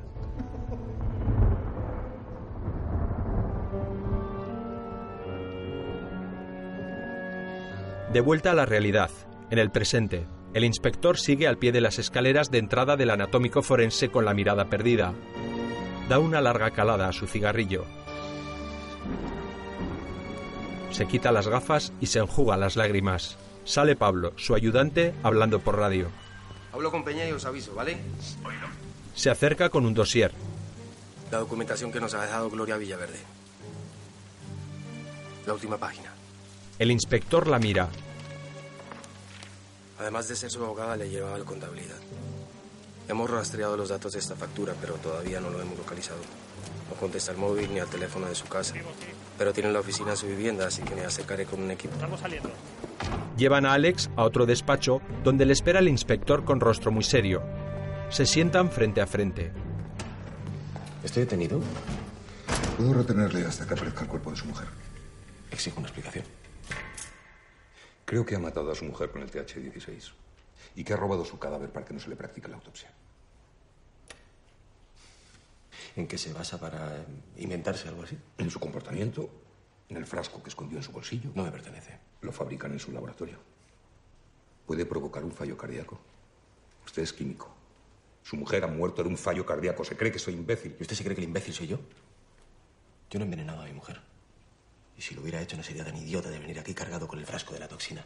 Además, no tiene sentido envenenar a alguien con TH16 y luego robar su cuerpo. Es una sustancia indetectable en un examen rutinario de autopsia. Antes no era su especialidad y ahora lo sabe todo sobre la toxina. Antes estaba nervioso. Mire, si lo que pretende es una confesión, cerrar el caso, olvídese. No tiene nada para levantar una acusación contra mí. Solo tengo que demostrar que algo salió mal y que usted lo sabía. Por eso se llevó el cuerpo. No, lo que tiene que hacer es encontrar a Maika. Le aseguro que yo no puedo ayudarle porque no tengo ni idea de dónde está. Se mantienen la mirada. El inspector activa una grabadora y la pone sobre la mesa. ¿Cómo conoció a su mujer? ¿A qué viene eso ahora? Curiosidad. Demasiadas diferencias. ¿Diferencias? De edad, de estatus, de todo. Conteste. Alex se echa hacia atrás. En. en Avalon, en la isla de Santa Catalina, cerca de Los Ángeles. Fui allí a pasar unos días después de mi primer año de universidad. Cuando era profesor de química. Sí, no me gustaba y fui para aclarar mis ideas. Y una mañana, subiendo una montaña en medio de la nada, se me reventó la rueda del coche. Y Maika fue la primera persona que pasó en tres horas. En medio de beber agua, me dejó su teléfono móvil y pude cambiar la rueda. Perdidos en una isla. Nos alojábamos en el mismo hotel. Ella acaba de perder a sus padres, se sentía perdida igual que yo. Perdida, pero millonaria. Acababa de heredar una fortuna. Nos enamoramos. Qué bonito. De película. Fue lo que pasó. Tuve suerte. ¿La suerte se tiene o se busca? ¿Usted qué cree? Alex le mira desafiante. ¿Usted qué cojones quiere de mí? El inspector saca una pitillera de plata, la abre y saca lentamente un cigarrillo. Volvamos al momento en el que encontró el cadáver de su esposa. Ya testifiqué ante los policías que se presentaron en mi casa. Quiero que me lo cuente a mí. El inspector enciende su cigarrillo. Llegué a casa del trabajo y me encontré a Maika tumbada en el sofá, muerta. Al principio pensé que estaba dormida, pero me pareció raro que llevara los zapatos puestos. Le tomé el pulso y enseguida llamé a una ambulancia y supongo que ellos llamaron a la policía. ¿La última vez que la vio con vida? Esa misma mañana. Tres semanas sin verse. La ve llegar y se larga. No sé qué insinúa. Yo quería a mi mujer. ¿La quería? La quise. Hasta el último momento. No se sigue queriendo la persona que se ama después de muerta. Se miran fijamente. Me sorprende su serenidad ante la inesperada muerte de su esposa. Es inquietante. Mire, yo soy científico. Y sé que no somos máquinas perfectas. Además, ya he oído a la médico forense. Una persona con miedo a volar. Sí, le ha venido el pelo esa teoría. Seguro que ya lo sabía. Yo mismo tuve un amago de infarto hace dos años. Y estaba perfectamente. Estas cosas vienen así, sin avisar, ¿sabe? ¿Qué hizo después de que se llevaran el cadáver de su esposa? Llamadas, llorar. Gloria, Luna y mi hermana vinieron a casa y estuvimos recordando a Maika. ¿Y después? Sabemos que Luna y Gloria Villaverde regresaron a sus casas y que su hermana también. ¿Qué hizo usted entonces? Nada. Mandamos una patrulla a buscarlo. No estaba en casa. Salía por analgésicos, se lo he dicho antes. ¿Analgésicos? Sí, me dolía la cabeza. Y sin volver a casa vino hasta aquí al recibir nuestra llamada. Exactamente. Así que los analgésicos debe llevarlos encima. Enséñemelos. Alex se sorprende y vacila. Esto es absurdo. Convénzame. Alex se queda inmóvil, callado. Ahora es sincero. Y como premio, le daré una prueba para mi teoría. Da una última calada y apaga el cigarrillo dentro del vasito de café. De esas que dice que no tengo. Sonríe con cinismo, se levanta y se le acerca. Su mujer contrató a un detective hace tres meses. ¿Le han estado siguiendo, señor Ulloa? Tenemos la factura. Y también tenemos su contrato matrimonial. Le muestra el dossier. Creo que su mujer sospechaba que usted le ponía los cuernos. De estar en lo cierto, usted habría violado una de las cláusulas esenciales de su contrato matrimonial. La única por la que perdería todos sus derechos en caso de que su mujer se divorciara de usted. La incógnita es si el detective logró cazarle. Creo que usted ya sabe la respuesta. Por eso la asesinó antes de que le dejara sin nada. Pronto saldremos de dudas. Una patrulla se está desplazando al domicilio de Javier Alonso. Alex le mira sorprendido. ¿Javier Alonso? El detective de su mujer. Le muestra un papel con membrete de Javier Alonso, investigador privado. Alex permanece pensativo. ¿Tiene algo sincero que añadir? Entran al depósito de cadáveres. Alex coge la placa de identidad de donde cogió el móvil rojo. Mira el nombre. El inspector mira la placa y vuelve a mirar a Alex interrogante. Lee. Diego Aguilar. Alex coge la placa. Lee Diego Aguilar, 72 años. Revisa las demás placas. ¿Qué hace? Coge una tras otra desconcertado. Abre el saco térmico. Es el cadáver de un hombre de 72 años. En el baño, Alex comienza a vomitar. El inspector le espera fuera del retrete. Suena su móvil. El inspector sale del baño y contesta. Dime, Pablo. Estamos en el despacho de Alonso y no hay ni rastro de él ni de la documentación de ninguno de los casos que estaba investigando. Alguien se ha llevado el disco duro del ordenador. ¿Registro de últimas llamadas, mensajes? Aquí no hay nada, Jaime. Vete al domicilio de Ulloa. Yo me encargo de que se autorice el registro, no te preocupes. Vale. A dos policías. ¿Qué pasa con el coche de transporte? Voy. Aquí Norma, ¿me copias? En un coche. Te copio, dime. La central nos ha dicho que estabas de camino. ¿Por qué tardas tanto? La carretera está bloqueada, la acaban de cortar. La tormenta ha derribado dos postes eléctricos. No saben cuánto tardarán en retirarnos. Varios coches parados en la carretera. En el hospital, un policía custodia al vigilante nocturno de la morgue que sigue en coma. Mira un reloj de pared, las seis menos cuarto de la madrugada. El policía sale de la habitación. Se cruza con una enfermera. ¿Alguna novedad? Sí, pajarillo. Y estoy así, así también. Voy a poner un café, ¿te supongo? Dentro de la habitación, el vigilante en coma comienza a agitarse. Su pulso se acelera.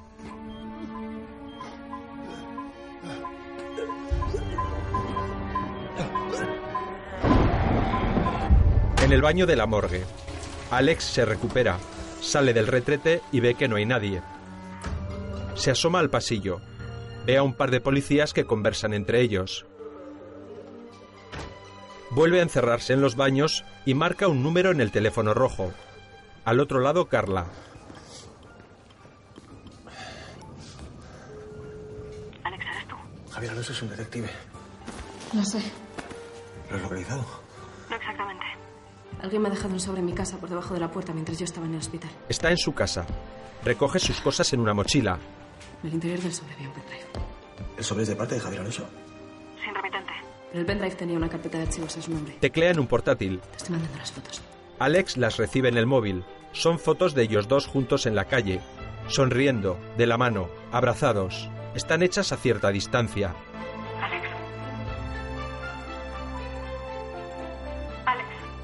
Sí, sí. Estás en un estómago. También te pusieron el micro. Escucha. Grabado. Ya lo tengo todo. No hay que seguir hablando a Los Ángeles. Cuando vuelva será el momento. No me gusta volar. Será la manera de explicar el infarto. Para la grabación. Michael lo sabía todo. Te lo ha enviado ella. Quiero ir a por ti. Tienes que irte, ahora. Lo estoy haciendo. Pronto estaremos juntos, te lo prometo. Llevas toda la noche diciendo lo mismo y sigues ahí. Ahora lo importante es que tú te pongas a salvo, ¿de acuerdo? ¿Y tú? Yo estoy bien, estoy bien. ¿Cómo vas a estar bien? Alex, no te van a soltar. Claro que sí, claro que sí. Lo que va a pasar es que van a conseguir que confieses. No, escúchame, escúchame, escúchame. Si Maika sigue viva, no nos pueden acusar de nada. Ella lo sabe. Y nos quiere hacer pagar a su manera. Y podría hacer lo que quisiera. Han certificado su muerte. Nadie la puede culpar. Pero yo no voy a dejar que te pase nada malo. ¿Vale? Yo no puedo más con esto, Alex. Y yo no deberíamos habernos conocido. Carla, yo te quiero. Y yo a ti, pero... Pues entonces confía en mí, por favor. Carla en el ascensor. ¿Qué ha sido eso? El ascensor se ha bloqueado. ¿Estás atrapada? Joder, Alex, no funciona. Pulsa la alarma. ¿Qué pasa ahora? Se ha puesto en marcha.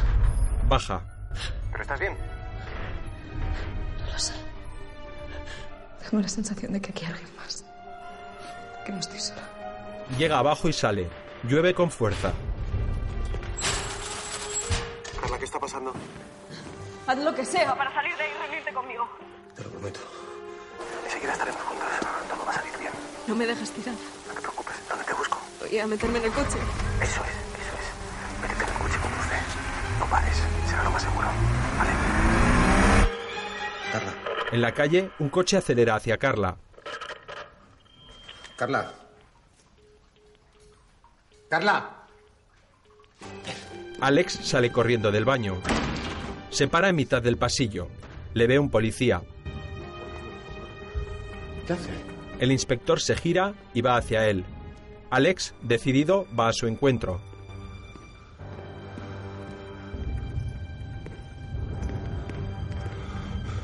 ¿A dónde demonios se cree que va? Tengo que salir de aquí. Aquí las órdenes las doy yo. Y usted está bajo mi custodia. Yo tengo que salir fuerte. Hay una persona que necesita mi ayuda y todo. ¿Su ayuda? Sí. ¿Quién? ¿Usted quién coño se ha creído que es? ¿Eh? ¿Usted cree que me puede tener aquí retenido? Usted no tiene ni puta idea, pero ni puta idea de lo que soy capaz de hacer. Váyase a la mierda. Le empuja. El inspector le da un puñetazo. Ha parado de llover y está amaneciendo. Un reloj marca las 8 menos 20. De acuerdo. El inspector por móvil. Sí, esa es la dirección. Guarda la etiqueta de identidad de Carla Miller. Un policía trae una bolsa con tres casquillos de bala. Me llamáis por lo que sea. Alex sentado y esposado. Entra el inspector. Una patrulla se dirige al domicilio que nos ha facilitado. Ahora quiero que me lo cuente todo otra vez. Desde el principio. Activa la grabadora. La deja y se sienta otra vez frente a Alex. Este respira profundamente. Se llama Carla. Carla Miller. La conocí hace ocho meses. En la universidad. Fui a dar una conferencia a la Facultad de Medicina. Había discutido con Maika y no podía concentrarme. Perdía el hilo todo el tiempo. Y cuando estaba a punto de suspender la clase, llegó ella. Veinte minutos tarde. Entra en la clase. Perdón. Se miran un instante. Pase, pase. Carla se sienta entre los alumnos. Alex la mira. En este proceso, las proteínas pueden actuar como cofactores en un porcentaje aproximado de un... Se me acercó y me preguntó si se había perdido algo. Le dije que sí, le mentí. Me atrapó. Al instante.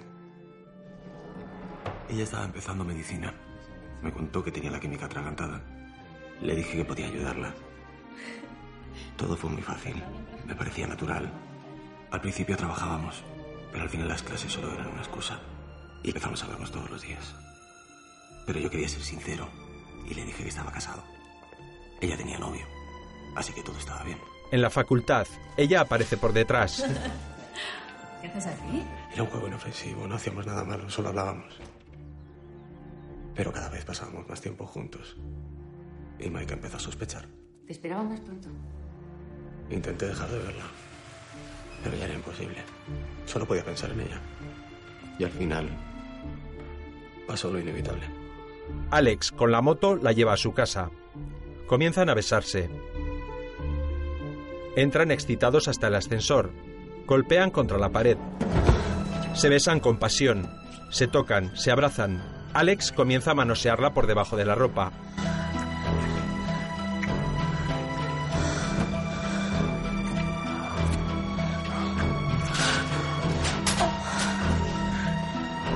Vuelven a besarse una y otra vez.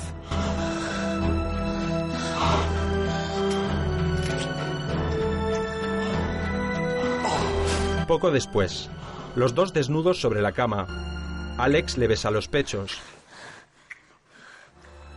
De vuelta al presente, en el despacho de la morgue. Con Carla volví a sentirme vivo. Esa noche le conté, toda mi vida le conté cosas que nunca le había contado a nadie. Ninguno de los dos queríamos secretos. Pero estaba mi mujer. Dijo que no quería engañar a nadie. Yo tampoco quería engañar a mi mujer, pero me había enamorado de Carla, que dejó a su novio por mí. Pero a diferencia de ella, yo no estaba preparado para decirle la verdad a Maika. Y Carla se cansó de esperar. Dijo que no quería verme más. Y desapareció del mapa. Yo me volví loco. No podía vivir sin ella. Tenía que hacer algo. Y ya no podía volver atrás. Estaba enamorado. Y lo decidí. Fui a buscarla. Y le dije que había terminado con Maika, que la dejaría para estar con ella. Vuelven a besarse con pasión. Pero no era tan fácil. Maika estaba al acecho, controlándome. Y yo sabía que si me divorciaba empezaría la guerra y ella la ganaría. Me destruiría, me dejaría sin nada. Me obligaría a empezar de cero para demostrarme que aún tenía el control. Dices que quieres estar conmigo, pero no quieres divorciarte. Yo no quiero estar contigo mientras estés con ella. No puedo más. Sé que esto se acabó. No puedo más. En casa de Carla. Él sentado toma una copa. Ella de pie fuma un cigarrillo nerviosa. Alex se levanta y se le acerca por detrás. Puedo dejar de estar con ella sin divorciarme. Podemos tenerlo todo. Se gira hacia él. Podría tener un accidente. En el presente, Necesito saber si Carla está bien. Hay algo que no entiendo. Si usted preparó cuidadosamente la muerte de su mujer, seguro de la infalibilidad de la toxina, ¿por qué razón habría de estar viva? pasado y presente. Te he visto. Su mujer contrató a un detective hace tres meses. Hay muchas cosas que no sabes de mí. Maika se irá pronto a Los Ángeles. No le gusta volar y será la manera de explicar el infarto. Alguien me ha dejado un sobre en casa por debajo de la puerta mientras yo estaba en el hospital. Maika lo sabía todo. ¿Cómo cree que evitó su muerte? Usted vio cómo bebía el vino. En el cuarto de baño, Supongo que puedo cambiar la copa. Maika, en la bañera, levanta la copa de vino y bebe. Supongamos que su mujer cambió la copa. ¿Qué cree que pasó después? Pudo tomar un neuroléptico para entrar en estado de catalepsia. Existen neurolépticos que se diluyen en la sangre y ralentizan los pulmones, prácticamente paran el corazón. Una vez el agente ha metabolizado en el organismo, el cuerpo vuelve a la normalidad. Un poco retorcido y arriesgado. No, para Maika no. Mira con ojos vidriosos. Me gusta jugar. Y detesta perder. Oiga, se lo he contado todo. Por favor, Entra la mujer policía. Jaime, El inspector se levanta y sale. Enseguida vuelvo. ¿Quién es? Pablo, desde el domicilio de Ulloa. Coge un teléfono. Dime. Hemos encontrado planos del depósito. Hay una ruta trazada e instrucciones para manipular los paneles de control de la sala de seguridad. Nos estamos llevando toda la documentación, pero... Se conocía el edificio palmo a palmo. ¿Algún rastro del cuerpo? No, pero hemos encontrado una pala de cavar y una bolsa maletero del coche de Ulloa. Dentro había un pasamontañas y unas zapatillas. Las huellas coinciden con las que hemos encontrado en la escalera de emergencia del depósito. ¿Algo más? También hemos encontrado una pistola de calibre 32 escondida en la caja. El arma no está registrada y la han usado hace poco.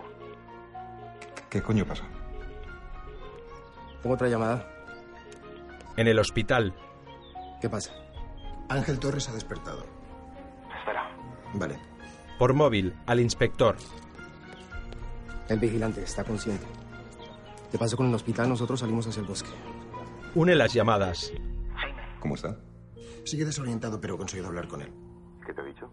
No te lo vas a creer. Dispara. En el pasado reciente, la noche anterior, el vigilante del anatómico forense lee un libro sentado frente a los monitores de seguridad. Estos comienzan a fallar y las imágenes desaparecen de las pantallas. Se levanta y coge una linterna. Abre una puerta. Se ha ido la luz. Escucha ruidos al fondo de un largo pasillo. Se detiene. Avanza y abre una puerta. Entra en la sala de las cámaras. Asombrado, ve como una de ellas está abierta con la camilla fuera y sin ningún cadáver.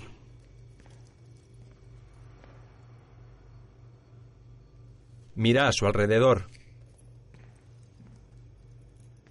Levanta la vista hacia la esquina y observa la cámara de vigilancia. Una sombra pasa cerca de él. Avanza sigilosamente en la oscuridad e iluminado con la linterna. Recorre un pasillo. Ve el montacargas con las puertas abiertas y el cadáver de Maika apoyado contra una de las paredes interiores. Se acerca, pero se detiene a un par de metros. Le alumbra el rostro con la linterna. Su cuerpo está inerte y sus ojos cerrados. El vigilante. Hola.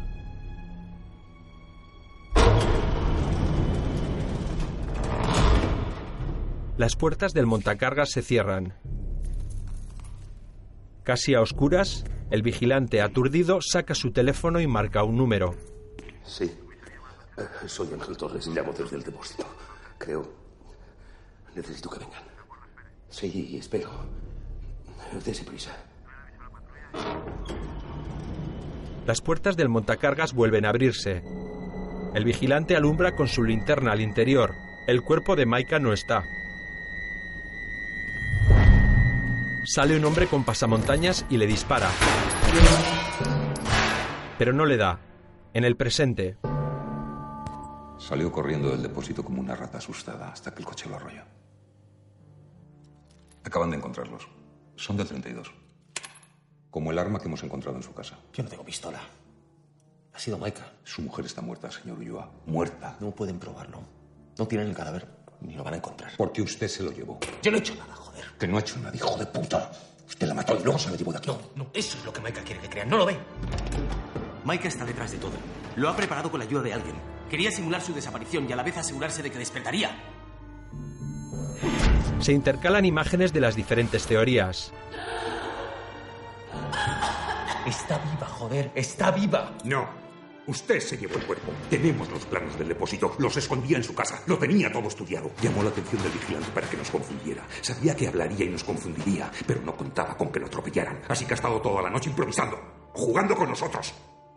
Pero, ¿quién más le daña? Todo estaba preparado para que se certificara la muerte de Maika y yo confesara. Nada de lo que ha pasado esta noche ha sido casualidad. Créame. Maika tiene el poder y el dinero para desaparecer y conseguir que nunca la encontremos. Es perfecta. Seguro que no ha dejado ningún cabo suelto. Deja escapar una lágrima. Si no es demasiado tarde, Carla corroborará mi historia. ¿Cómo coño consigue seguir justificando lo injustificable? ¿No se cansa? ¿No siente asco? Por favor. Necesito que ayude a Carla. Se miran fijamente. Por favor. Salen del anatómico forense. Ya es de día. El inspector, muy serio, lleva a Alex esposado hasta un coche patrulla. Otros policías van a sus coches. Lo mete en la parte trasera.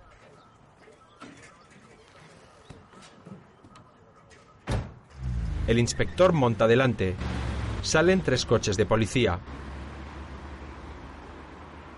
La moto negra de Alex se queda sola en el aparcamiento.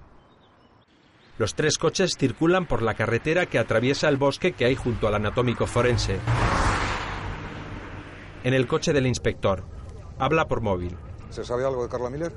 Aquí no hay nadie. ¿Signos de violencia? Tampoco. El sospechoso afirma que la chica estaba sobre aviso. ¿Crees que puede haberse alargado? Si no se ha alargado, hay alguien que se ha tomado muchas molestias para que lo parezca. Te, te llamo cuando sepa algo más. El piso de Carla está vacío. Tampoco hay muebles. La carretera está cortada por la policía. Los coches se detienen. Pablo por radio. No sé con qué nos encontraremos una vez allí.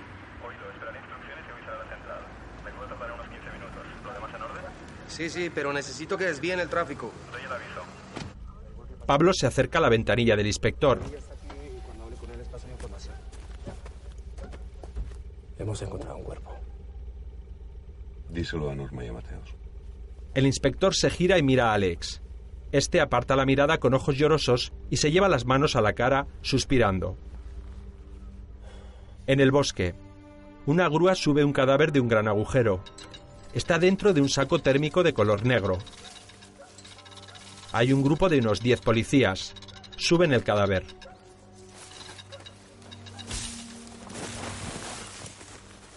Alex está de pie junto al inspector. Este fuma un cigarrillo.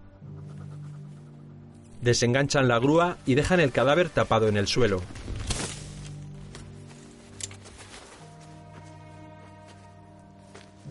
El inspector se aproxima al cadáver. Se agacha frente a él. Da una última calada y apaga el cigarrillo en la tierra.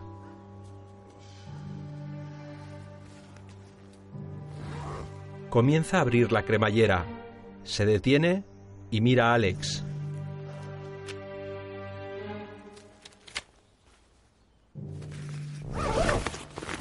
Abre. Es el cadáver de Maika. Alex cae de rodillas y comienza a vomitar. Lentamente levanta la cabeza y mira asustado el rostro inerte de Maika. El inspector le mira con dureza. En la dirección que nos ha dado de Carla Miller no vive nadie. El piso lleva años desocupado. Y los vecinos no recuerdan a ninguna Carla Miller. También la hemos buscado en el Hospital del Sagrado Corazón y en la Facultad de Medicina. Pero la persona de la que usted habla no existe. Alex mira a todos desconcertado. ¿Sabe lo que creo? Que se la inventó. Porque es débil y cobarde. Se la ha inventado. Carla Miller le dio el coraje para matar a su mujer y quedarse con todo su dinero. El inspector vuelve a cerrar el saco y se incorpora a su equipo. Hablad con los forenses para que levanten el cuerpo. Y despejad la carretera en cuanto podáis. Esto parece un circo. Venga, todos fuera. Vamos. Fuera de aquí. Ya lo habéis oído, todos fuera. Llama al juez. Dile que hemos encontrado el cadáver. Y que podemos poner a disposición judicial a Ulloa cuando lo ordene. Todos los policías comienzan a marcharse. Alex permanece de rodillas. Levántese. Todos se van. Venga, levántese. Vamos. Vamos. Se levanta y golpea al inspector. Echa a correr por el bosque con las manos esposadas. El inspector se recupera y le sigue. Alex corre torpemente, asustado. El inspector le sigue más despacio, casi caminando. Alex tropieza y cae en mitad de un camino rodeado de árboles. Se arrastra sobre los codos. El inspector se aproxima.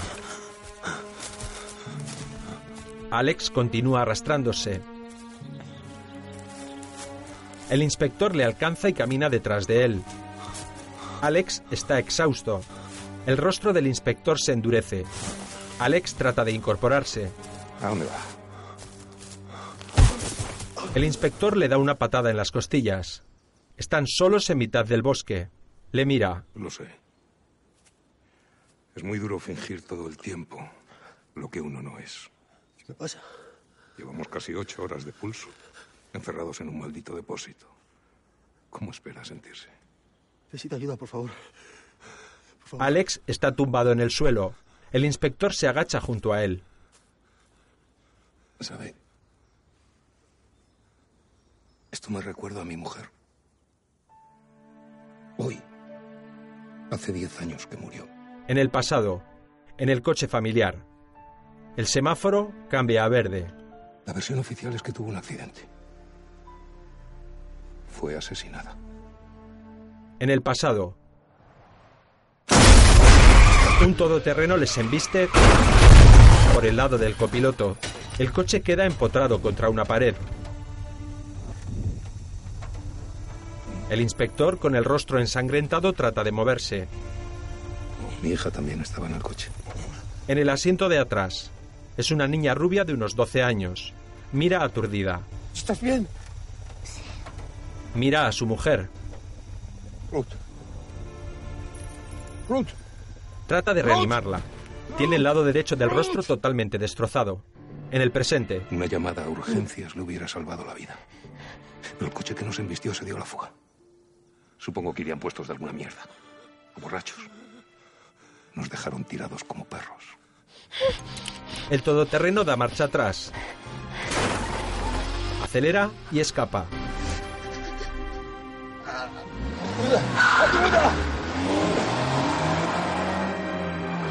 El inspector mira a su mujer. Tan solo mueve levemente su mano izquierda.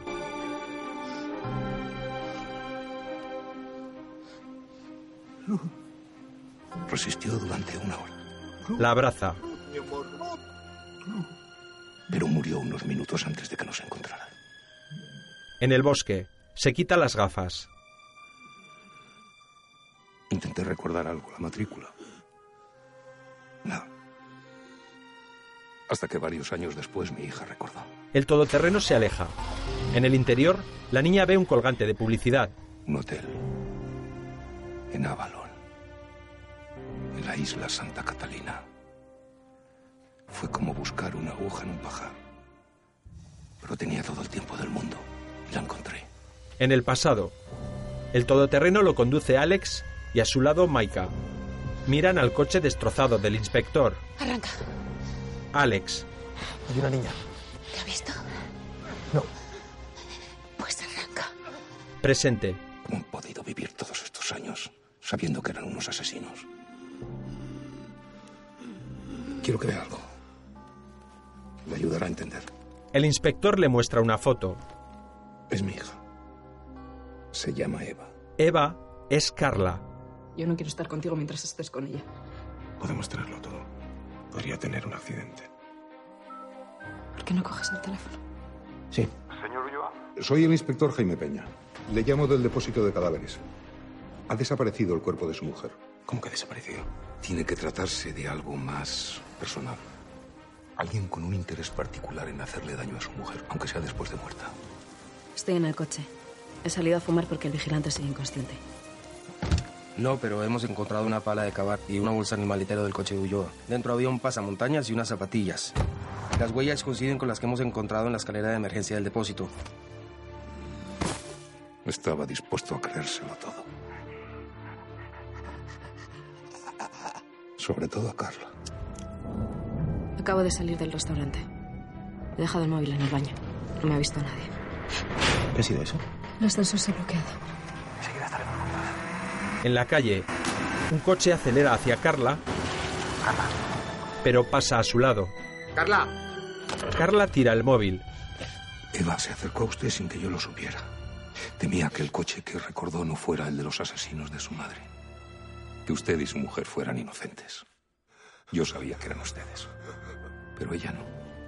Y no quería tener dudas. La única manera de certificar su culpabilidad era hacerle hablar. Y lo consiguió. Usted le confesó su secreto más oculto. Eva sabía que yo estaba dispuesto a actuar.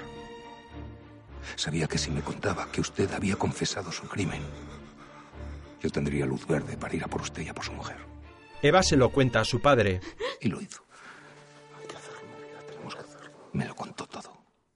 Desde entonces no ha sido más que un muñeco en nuestras manos. Me sé lo que está pensando. Diez años dan para pensar mucho. Alex permanece tumbado en el suelo con las manos esposadas. El inspector se agacha junto a él. El detective. Me salió barato. Solo he tenido que meter la factura en el dossier. Eva y yo nos encargamos de todo. También te pusieron un micro. Escucha. Ya lo tengo todo. Mike se irá pronto a Los Ángeles. Cuando vuelva será el momento. No le gusta volar. Será la manera de explicar el infarto.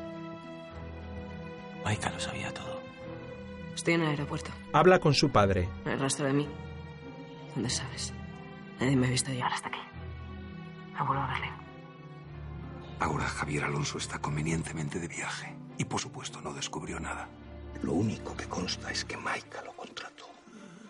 Tengo el cuerpo de su mujer y tengo su confesión. Nada cambia las consecuencias de nuestros actos. Tarde o temprano alguien reclama la deuda. Mira hacia la carretera. Le gira la cabeza para que también mire. Una ambulancia se está llevando el cuerpo de Maika. Pronto se reunirá con ella. Alex recuerda. ¿Qué es el TH16? Una toxina. Carla le sirve un whisky con TH16 en su casa. Sí. Señor Ulloa, soy el inspector Jaime Peña. Le llamo del depósito de cadáveres. Ha desaparecido el cuerpo de su mujer. ¿Cómo que desaparecido? Nada de lo que ha pasado esta noche ha sido casualidad. Créame. ¿Qué pasa? ¿Quién era? La policía. Yo mismo tuve un amago de infarto hace dos años. Alex bebe el whisky envenenado. Casi ocho horas de pulso, encerrados en un maldito depósito. ¿Cómo espera sentirse? Diluida en la sangre. Provoca un paro cardíaco a las ocho horas de su ingestión sin dejar ningún rastro. Eva tira el móvil y comienza a llorar. En el bosque, Alex mira al inspector aterrorizado. Este se incorpora muy lentamente, mirándole.